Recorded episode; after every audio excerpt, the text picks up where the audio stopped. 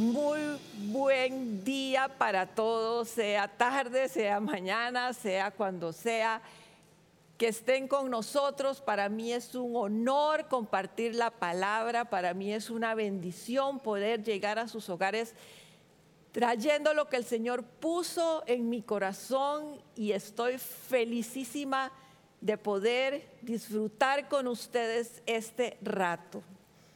Hoy vamos a hablar del pueblo de Israel, pero no del pueblo de Israel. Vamos a hacer un recorrido, un breve recorrido por esos 40 años donde estuvo Israel. Esos 40 años que estuvo Israel en el desierto y los vamos a ver y los vamos a estudiar y los vamos a disfrutar, pero sobre todo vamos a aprender de ellos. La palabra desierto es muy usada. La palabra desierto se usa generalmente cuando uno habla de soledad, cuando uno habla de sequedad, cuando uno habla de improductividad, cuando uno habla de escasez, de abandono, de tristeza. Es cuando uno habla de, de desierto. Y viendo hoy en nuestras vidas y viendo hoy lo que está pasando en el mundo entero, estamos viviendo todos en un desierto. Estamos caminando todos en un desierto. Y todos vamos en ese desierto y ese desierto se va a desarrollar en nuestras vidas dependiendo de nuestra actitud. El pueblo de Israel estuvo 40 años en el desierto y salió de una cautividad de 400 años. Era una cautividad que entraron por la puerta ancha a Egipto, siendo recibidos, siendo bienvenidos, siendo esperados. Pero después de 430 años aproximadamente ese lugar ya era esclavitud. Ya ese lugar no se había convertido, ya no era el lugar que ellos querían, ya no era el lugar que esperaban y llegaron a ser esclavos del imperio egipcio. Vean lo que dice Éxodo 3. Pero el Señor siguió diciendo, ciertamente he visto la opresión que sufrió, mi pueblo en Egipto. Este es Moisés hablando. Los he escuchado quejarse de sus capataces y conozco bien sus penurias. Así que he descendido para librarlos del poder de los egipcios y sacarlos de ese país para llevarlos a una tierra buena y espaciosa, tierra donde abunda la leche y la miel. Me refiero al país de los cananeos, hititas, amorreos, fereceos, heveos y jebuseos. Han llegado a mis oídos los gritos desesperados de los israelitas y he, visto también cómo los oprimen los egipcios. Así que disponte a partir, le dice a Moisés voy a enviarte al faraón para que saques de Egipto a los israelitas que son mi pueblo. Desde ese momento, desde el momento del llamamiento que Dios le hace a Moisés, Dios empieza a generar una cantidad de milagros impresionantes. Es una, es una cascada de milagros lo que se empiezan a caer y a caer y a derramar sobre el pueblo de Israel. Yo quiero que usted vea que el pueblo de Israel salió de, Egipto porque así lo quisieron. Y Dios decidió responder a su petición. Le, dijo, he escuchado quejarse, he escuchado sus gritos, su clamor para salir de ahí. Y ellos, y Dios mismo, contestó su petición. Pero empiezan una serie de milagros impresionantes y les voy a enumerar algunos. Hay muchos más las diez plagas, cómo llegaron y cómo se fueron. La salida de Egipto, esa salida maravillosa que dice la palabra que eran 600 mil hombres, sin contar mujeres y niños. Y si estimamos tres por familia, son 1.8 millones. Una movilización de 1.8 millones de personas. Se abre el mar rojo y en el mar rojo se ahoga el ejército de Faraón. Les acompaña una nube de día para guiarlos y una columna de fuego en la noche para iluminarlos. Caminaba con ellos. Convirtieron el agua amarga en agua dulce. Una piedra le siguió por 40 años. O sea, una piedra caminó detrás del pueblo por 40 años para darles agua dulce. Es impresionante. Caía maná del cielo cada día para que ellos tuvieran que comer. El rostro de Moisés brillaba delante de la presencia del Señor. Imagínense ese rostro de Moisés cuando bajaba de estar en la presencia del Señor y brillaba y el pueblo podía ver ese rostro de Moisés. El pueblo fue picado en cierto momento por serpientes, hicieron una, una serpiente, una, una estatua de una serpiente y miraban a la serpiente y eran sanados. Oigan qué aburrido.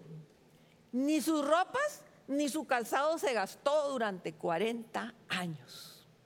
Eso para las mujeres es terrible, terrible, porque no podían comprar ropa, no tenían dónde comprar, más o menos como ahora, no hay dónde, no hay tiendas abiertas en este momento, pero eran 40 años con las mismas sandalias y con la misma ropita. Yo no sé si crecía la ropa con ellos, pero bueno, ahí andaba con ellos.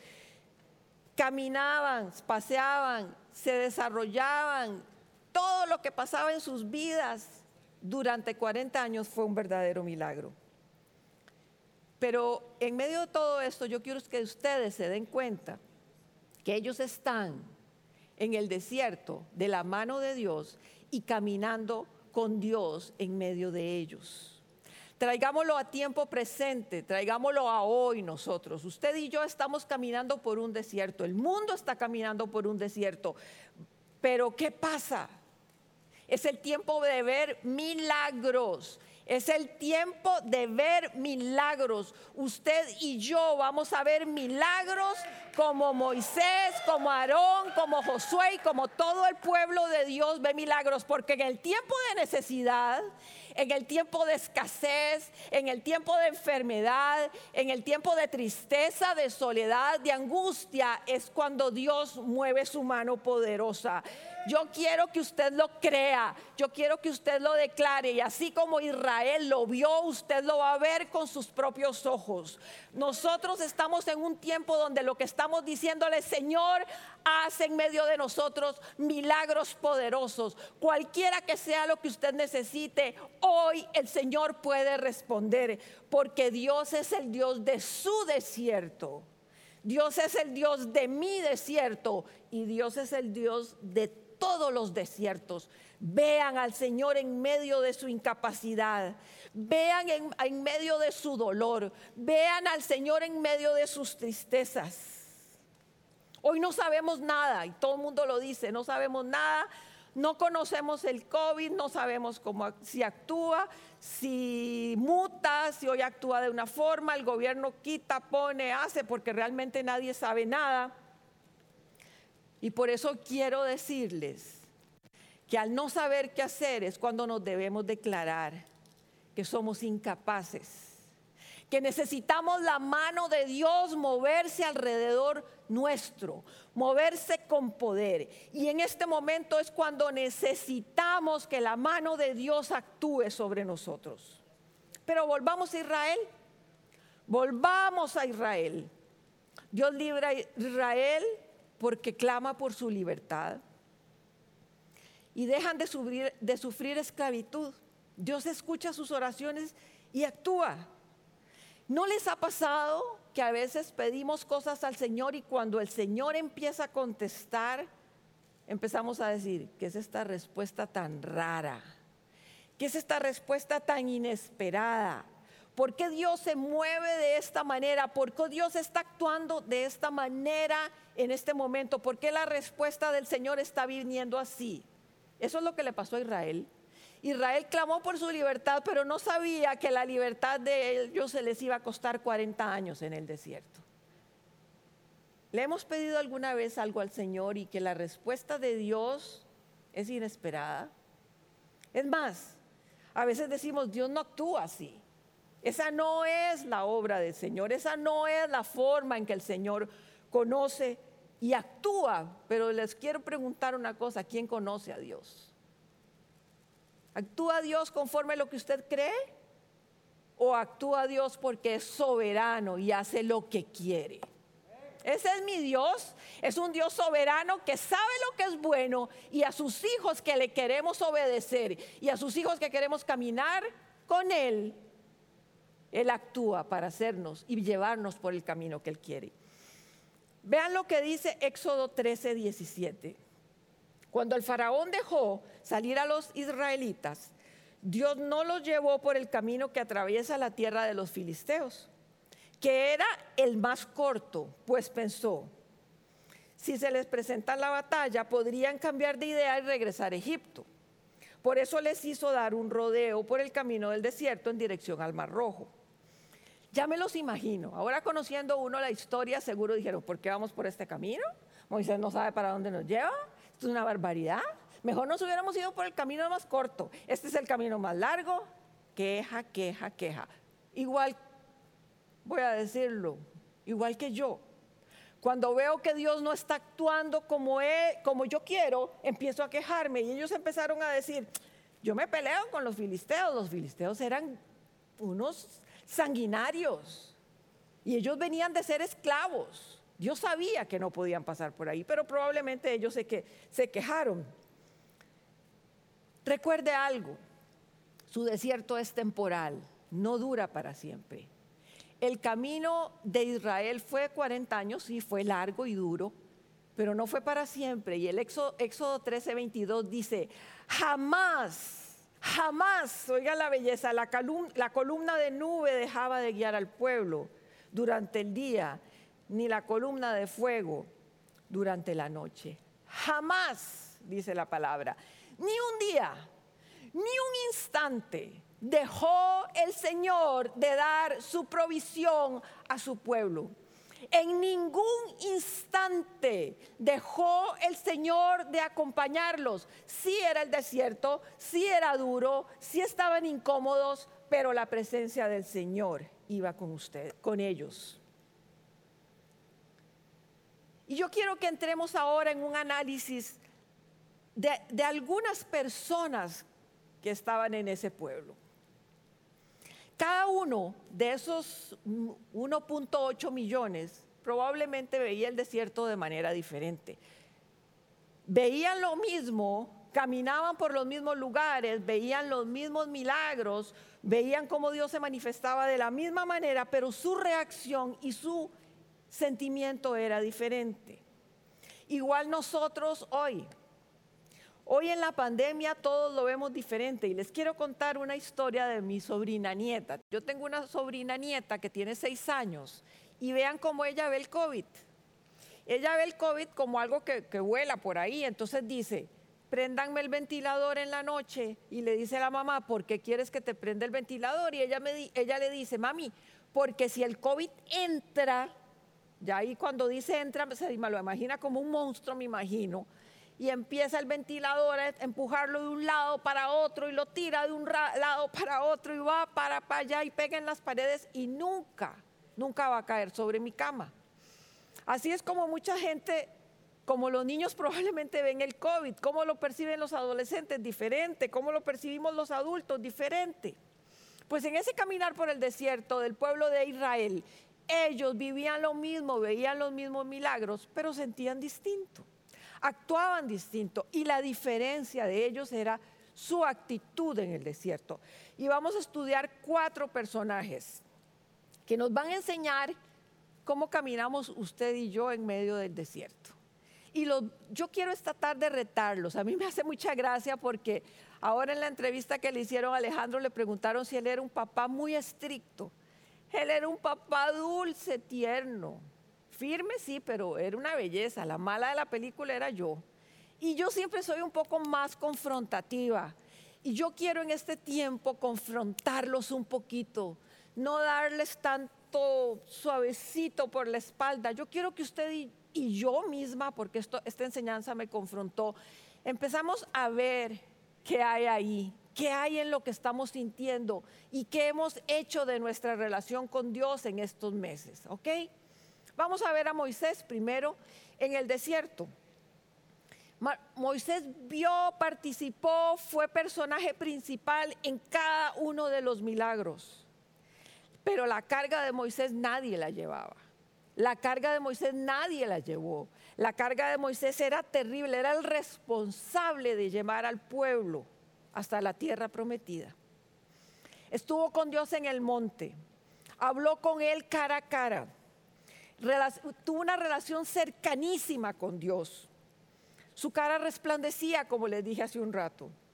Sufrió los embates de la gente, de todo ese pueblo, de todo ese pueblo rebelde, soberbio, insatisfecho, incrédulo, pero él se mantuvo firme.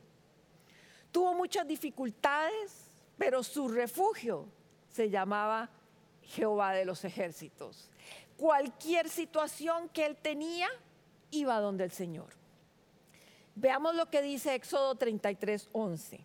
Y hablaba el Señor con Moisés cara a cara, como quien habla con un amigo. Después de eso, Moisés regresaba al campamento, pero Josué, su joven asistente, nunca se apartaba de la tienda de reunión. Vamos al 33, 13.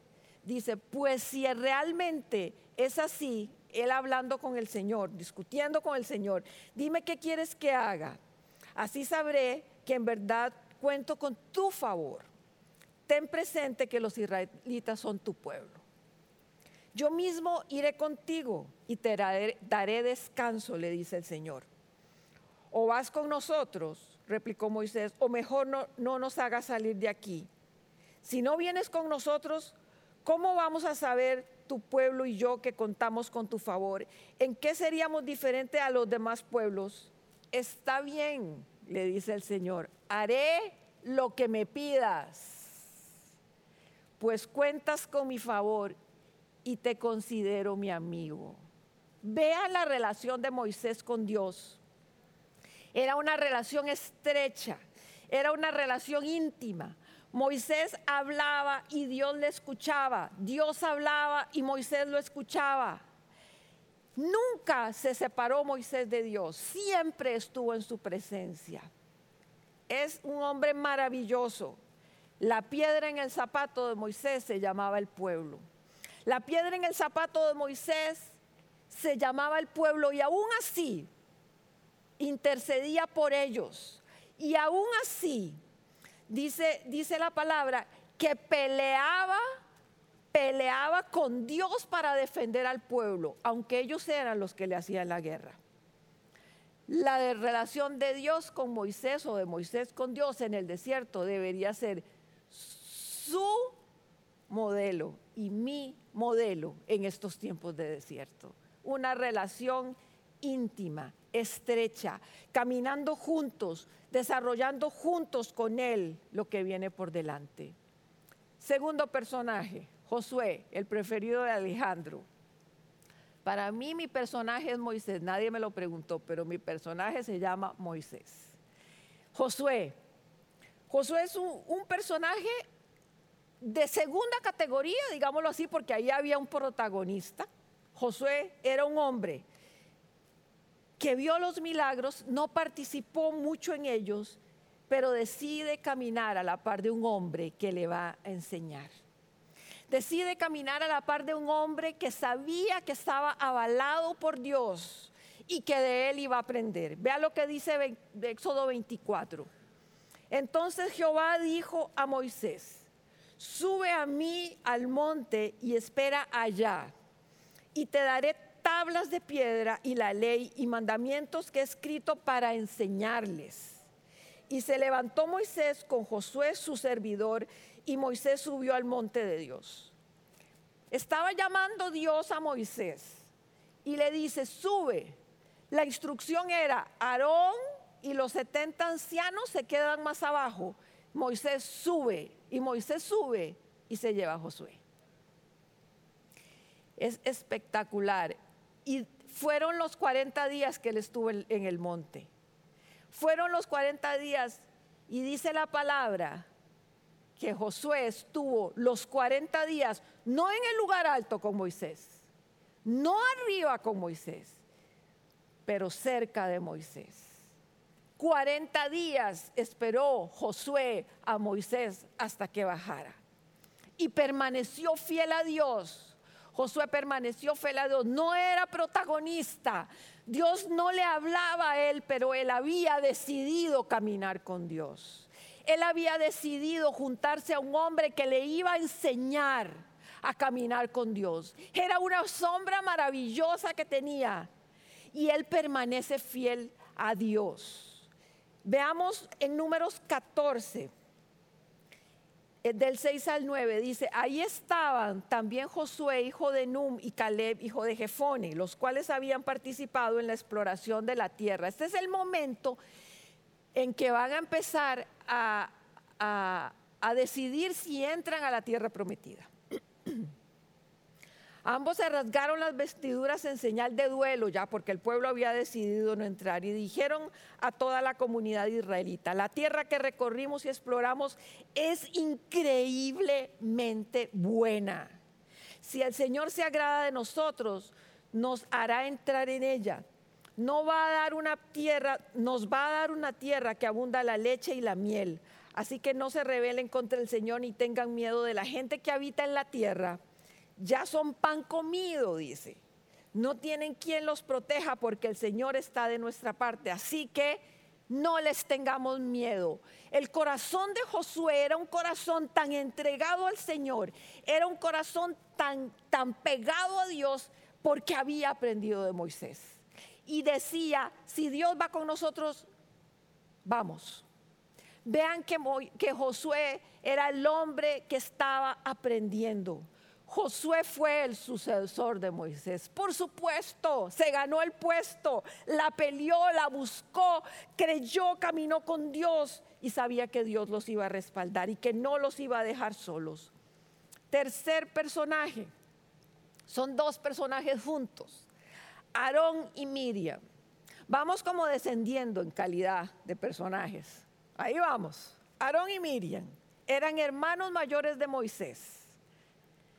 No crecieron con Moisés, crecieron en una familia judía, conociendo al Dios Todopoderoso, criados con la cultura judía, con el conocimiento de Jehová. Y Moisés no, Moisés creció en la cultura egipcia. Y sin embargo, las reacciones de Moisés son totalmente diferentes a las reacciones de, de sus hermanos. Su forma de comportarse de ellos dos era cambiante, en momentos cerca de Moisés y de un momento a otro en contra de él. A veces cerca cuando estaban en el monte y a veces murmurando contra Moisés.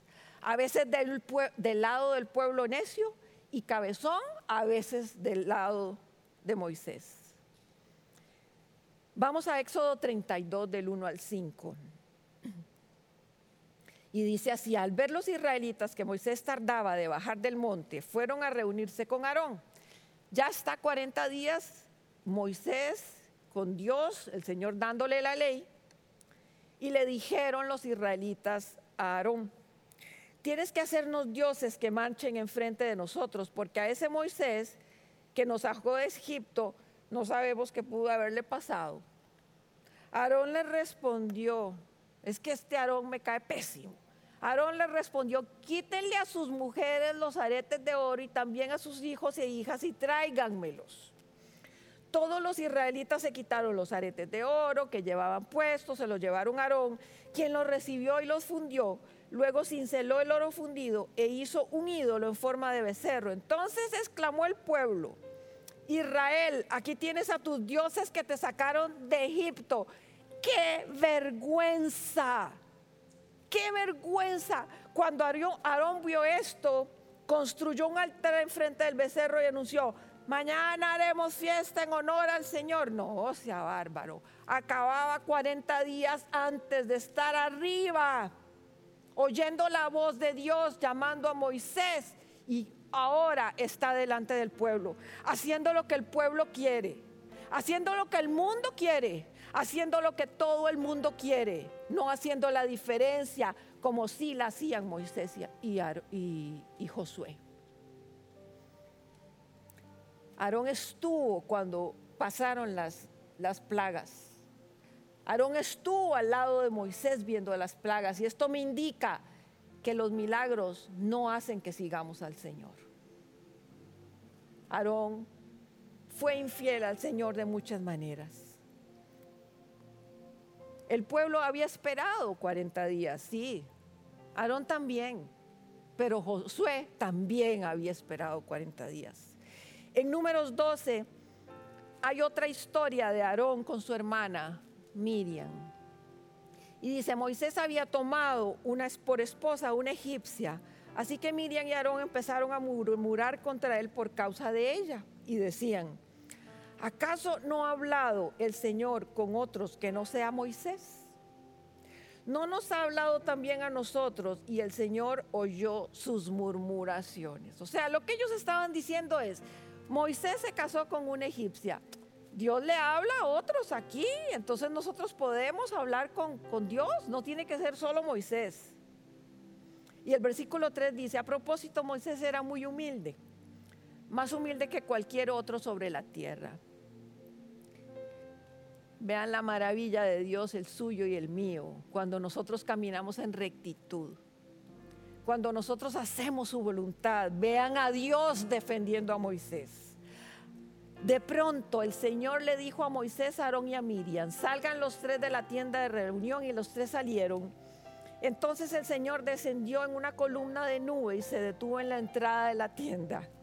Llamó a Aarón y a Miriam y cuando ambos se acercaron el Señor les dije, escuchen lo que les voy a decir. Oigan qué terrible, escuchen lo que les voy a decir. Cuando un profeta del Señor se levanta contra, entre ustedes, yo le hablo en visiones y me revelo a él en sueños. Pero esto no ocurre así con mi siervo Moisés, porque en toda mi casa Él es mi hombre de confianza. Con Él hablo cara a cara, claramente y sin enigmas. Él contempla la imagen del Señor. ¿Cómo se atreve a murmurar contra mi siervo? Qué belleza. Qué belleza. Pero este par de hermanos lo que tenían era celos. Este par de hermanos lo que tenían era celos de que su hermanillo menor, que no había crecido con ellos, ni siquiera conocía la cultura judía, estaba en el lugar de preeminencia. A raíz de esto Dios envía lepra a Miriam y Moisés, que es un hombre manso, intercede por ella y el Señor la sana. Y les quiero decir algo que el Señor puso esta mañana en mi corazón.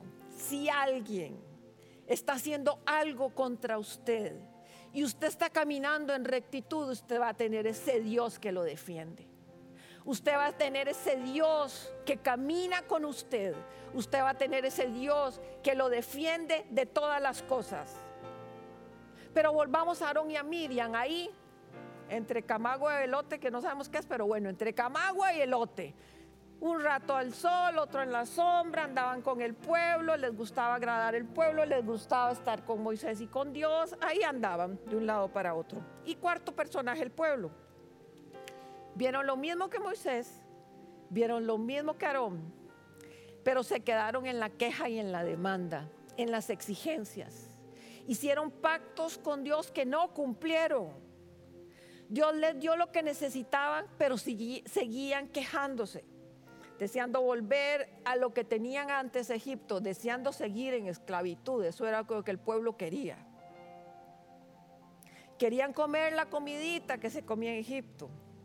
Les gustaban las cosas de esclavo. Ellos pidieron salir. Dios los sacó. Pero esto es más o menos como el, el chiste este que dice que una muchacha pidió que el Señor le mandara el príncipe azul y cuando llegó el príncipe azul no le gustó el tono de azul que era. Más o menos así. Le pidieron salir a Dios, pero no les gustó de la forma en que los estaba sacando. No les gustó de la manera en que, en que, en que los iba a encaminar.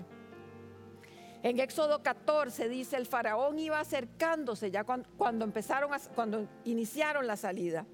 Cuando los israelitas fijaron y vieron, vieron a los egipcios pisándole los talones, sintieron mucho miedo y clamaron al Señor. Entonces le reclamaron a Moisés. A ver, acababan de salir de, de Egipto, acababan de ver las plagas y porque vuelven a ver atrás y ven el, ejército que viene, le dicen a Moisés, ¿acaso no había sepulcros en Egipto que nos sacaste de allá para morir en el desierto? ¿Qué has hecho con nosotros para que no sacaste de Egipto? Ya en Egipto te decíamos, déjanos en paz. Preferimos servir a los egipcios, mejor nos hubiera sido servir a los egipcios que morir en el desierto. Ese era el pueblo. Y creo que muchos de nosotros en el tiempo del desierto y en este tiempo del COVID nos está pasando eso y caminamos por ahí. Estamos en queja. Estamos quejándonos, estamos reclamando, estamos diciendo, sí, yo sé que hay escasez, ¿verdad? Yo sí que estamos pasando por momentos difíciles, pero no nos quejemos. Hagamos las de Moisés, hagamos las de Josué, caminemos y creamos que el Señor va a proveer. No nos quejemos. Que este tiempo del desierto sea un tiempo donde usted y yo veamos la mano de Dios moverse. Reconozcamos el poder de Dios en medio de nosotros. Reconozcamos la autoridad de Dios en su casa, en su vida, en su provisión. Todos estamos en el mismo canasto, todos estamos caminando igual, pero nosotros los cristianos, usted y yo tenemos una responsabilidad. No podemos ser como el pueblo de Israel en el desierto. Tenemos que ser como hombres y mujeres que brillan, que brillan en medio de la oscuridad. Que brillan en medio de la oscuridad. Y no les voy a leer el último texto, pero es cuando ese pueblo le pide a, Aarón que construya, ya lo, lo empezamos a leer, pero que construya un becerro de oro para adorarlo. Y Moisés y Dios le dice a Moisés, Moisés baja porque el pueblo se está corrompiendo. Baja porque ya sé que es un pueblo terco y duro. Y lo que a Dios le duele es que dice, Israel dice, aquí tienes a tu Dios que te sacó de Egipto. Ese becerro de oro, esa cosilla decían que los había sacado de Egipto cuando bien sabían que el que los había sacado de Egipto era el Señor. ¿Qué estamos haciendo, señoras y señores? ¿Qué posición estamos tomando en medio del desierto? ¿Qué estamos diciendo? ¿Qué estamos pronunciando? ¿Estamos repitiendo lo que dice el mundo? ¿Estamos repitiendo lo que dice todo es tristeza, todo es soledad? No puedo más estar en mi casa. Antes querías estar con el esposo, ahora ya no quiere estar con el esposo. Los hijos lo agobian, ya no tiene trabajo. ¿Qué estamos hablando en vez de hablar fe? ¿Qué estamos hablando en vez de hablar milagros? ¿Qué estamos creyendo que están oyendo nuestros oídos que nos estamos apartando del Señor? Tenemos que reaccionar. Tenemos que volver nuestra vista al Señor. Tenemos que oír al Señor y aprender a sintonizarnos con Él. Este pueblo, antes de que Moisés subiera al monte, a la montaña de Dios que se llama, que es el, el monte Sinaí, ese monte Sinaí ardía en fuego y ellos podían verlo. Ese monte Sinaí eran fumarolas de humo, de fuego, la presencia de Dios ahí, ellos las veían. Ellos oían la voz de Dios, o sea, no era que estaban ahí sin saber qué estaba pasando, sabían que el Señor estaba ahí.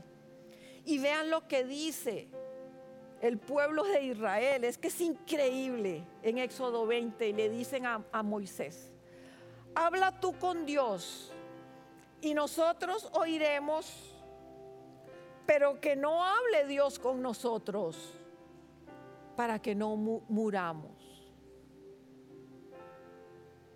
Cuando usted y yo anhelamos oír la voz de Dios, ellos le decían, no nos hable Dios, que Dios le hable a usted y usted me os cuenta qué está pasando. No puede ser. No puede ser esa infidelidad de Israel, no puede caer en el pueblo de Dios hoy. No puede caer. Y voy cerrando en este momento. Y yo quiero que cada uno de ustedes se identifique se identifique con alguno de estos personajes. ¿Cuál es su actitud? ¿Cuál es su relación con Dios hoy? ¿Qué estamos haciendo cada uno de nosotros en el desierto que está viviendo su casa, Costa Rica y el mundo? ¿En qué estamos hoy? ¿Dónde está su corazón? ¿Estamos como Moisés buscando a Dios de día y de noche, oyendo su voz, caminando por donde Él quiere que caminemos? No sin problemas, ojo, no sin problemas, no sin adversidades, pero sí con nuestra mirada puesta en el Señor. Conectadísimos con Dios. El camino en el desierto, esta enseñanza se llama Mi camino en el desierto. El camino en el desierto de Moisés fue de conocimiento de Dios, fue de intimidad con Dios y vio lo que nunca se imaginó ver. Ese fue el camino de Moisés con Dios en el desierto. O estamos como Josué, quizás no tan maravillosamente frente a Dios como estuvo Moisés, pero esperando, viendo lo que el Señor va a hacer, viendo lo que el Señor está preparando para usted y para mí. Así como Josué veía lo que Dios estaba preparando, lo que Dios estaba haciendo, esperando la el cumplimiento de la palabra. Estamos nosotros como Josué en esa situación, esperando ver lo que Dios y con confianza cada momento. El camino de Josué en el desierto fue de confianza, de esperanza, de aprendizaje, porque sabía que iba a llegar al lugar que Dios le había prometido. ¿Está usted consciente de que usted está caminando, nació en este tiempo y está en el tiempo del COVID porque el Señor tiene un propósito en su vida. ¿Está usted consciente de eso? Espérelo, confíelo, sea como Josué. Estamos caminando como Aarón y Miriam, un rato del lado de Dios y otro lado, del, lado, del lado del mundo. Un rato haciendo su voluntad, pero otro rato negando lo que creemos oyendo voces que no deberíamos oír y peor aún, obedeciendo esas voces que no deberíamos estar oyendo. Criticando a los que sí están haciendo bien las cosas. Y yo digo así claramente, donde le calienta el sol, un rato con Dios, un rato en el mundo. Ellos caminaron sin virtud ni gloria en el desierto, no disfrutaron de la presencia de Dios. O tal vez estamos caminando como el pueblo, o tal vez estamos caminando como ese pueblo duro de corazón, haciendo lo contrario, quejándonos, renegando de la situación, renegando de lo que estás viviendo, de lo que estás sintiendo. No digo que sea mentira lo que estás viviendo y lo que estás sintiendo, Estoy diciendo que no debes renegar ni quejarte, porque tú tienes un Dios todopoderoso. Tú tienes un Dios que camina a tu lado, que se mueve a tu lado. El camino del el pueblo de Israel en el desierto fue de pleito con Dios. deseaban volver a la esclavitud, deseaban volver a lo que tenían antes. No aprendieron nada. Llegaron a la tierra prometida y siguieron siendo los mismos. ¿A dónde estamos? Yo quiero que usted cierre sus ojos ahora y se ubique. ¿A dónde está? Sea sincero con usted mismo porque el Señor sí sabe dónde está usted. Pero debemos avanzar, debemos de cambiar. Si usted está como Israel, arrepiéntase delante del Señor y dígale, Señor, perdón por toda mi queja. Perdón por todo el enojo que he podido tener en este tiempo. Y déjame ver tu gloria, déjame sentirte, Señor. Déjame, Señor, disfrutar de los milagros y los prodigios que vas a hacer en mi vida y en la gente que amo. Si usted está como Aarón y como Miriam, que un lado de un tiempo están con Dios y otro no, dígale, Señor, quiero decidirme por ti. Quiero avanzar en mi vida. Quiero dejar de complacer el mundo para empezar a complacerte a ti. Quiero verte a ti como tú eres, sentir tu presencia, manifestar, Señor, que tú vives en mi corazón y que soy un, un, hombre y una mujer de un solo ánimo, con una sola decisión. Padre, en el nombre de Jesús, yo te doy gracias en este momento por cada persona que está escuchando esta enseñanza. Para que como una espada cruce sus corazones y ellos empiecen a verse como tú los ves, Señor. Que sean sinceros delante de ti. Que sean sinceros, Señor, delante de ti. Y se puedan arrepentir porque tú no echas Tú no desprecias a un corazón humilde y sencillo que llega delante de ti reconociendo su pecado y su situación, Señor. En el nombre de Jesús venimos como una sola iglesia, en un mismo espíritu, con un mismo Dios, en nuestros corazones clamando y pidiéndote, Señor, que nos permitas ser luz en medio de las tinieblas, que nos permita ser agua en medio del desierto, que nos permitas ser una luz, Padre Santo, por aquellos y en los corazones de aquellos que no te conocen. Y que nuestro corazón, y que nuestro corazón se entregue por completo y se rinda a ti. Adoremos al Señor diciéndole, somos libres Tú nos has hecho libres, libres en verdad. Rompiste nuestras cadenas, rompiste todo aquello que nos ataba a la esclavitud y nos has hecho libres, Señor. Gracias, Padre.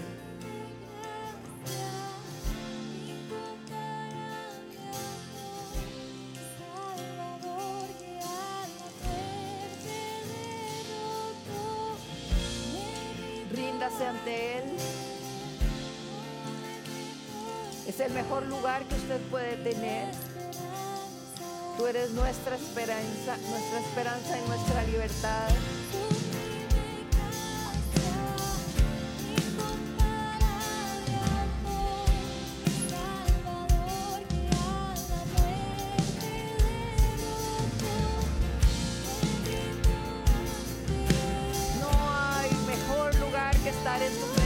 Señor,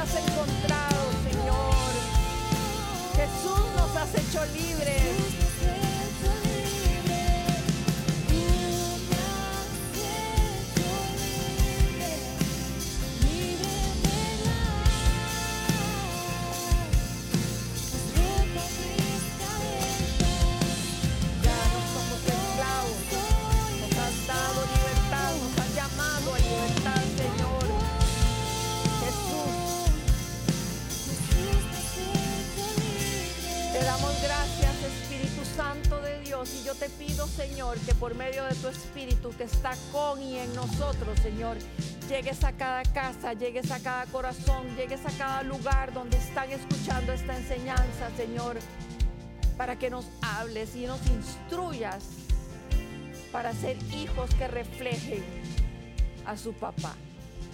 Gracias en el nombre de Jesús.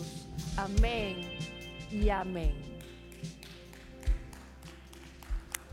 L, qué enseñanza más impresionante. Y confrontados a una escogencia, la verdad es que nos llevamos tanto para seguir reflexionando de si queremos seguir siendo esclavos y regresar a lo de antes o fortalecer nuestra relación con el Señor. Maravillosa enseñanza. Ojalá que les sustente y que sigan ustedes, por supuesto, tomando esa decisión de acercarnos más, sentirnos libres, cercanos a esa fidelidad del Señor. Así es, totalmente impresionante. Y antes de terminar, queremos invitarlos, si ustedes son nuevos y nos están sintonizando por primera vez, queremos que por favor en la sección de comentarios en el chat de YouTube o de Facebook, van a haber servidores que van a compartir un link al cual ustedes pueden ingresar y nos pueden escribir porque queremos conocerlo. Queremos saber quién es usted. Así que por favor, mándenos su información, queremos conocerlo, orar por usted y bienvenido a Comunidad Paz. Muchísimas gracias por haber estado con nosotros. Usted sabe que durante la semana continúan nuestras actividades. Manténgase conectado en paz.cr. Gracias por haber estado con nosotros y que tengan una excelente semana. Nos vemos. Chao.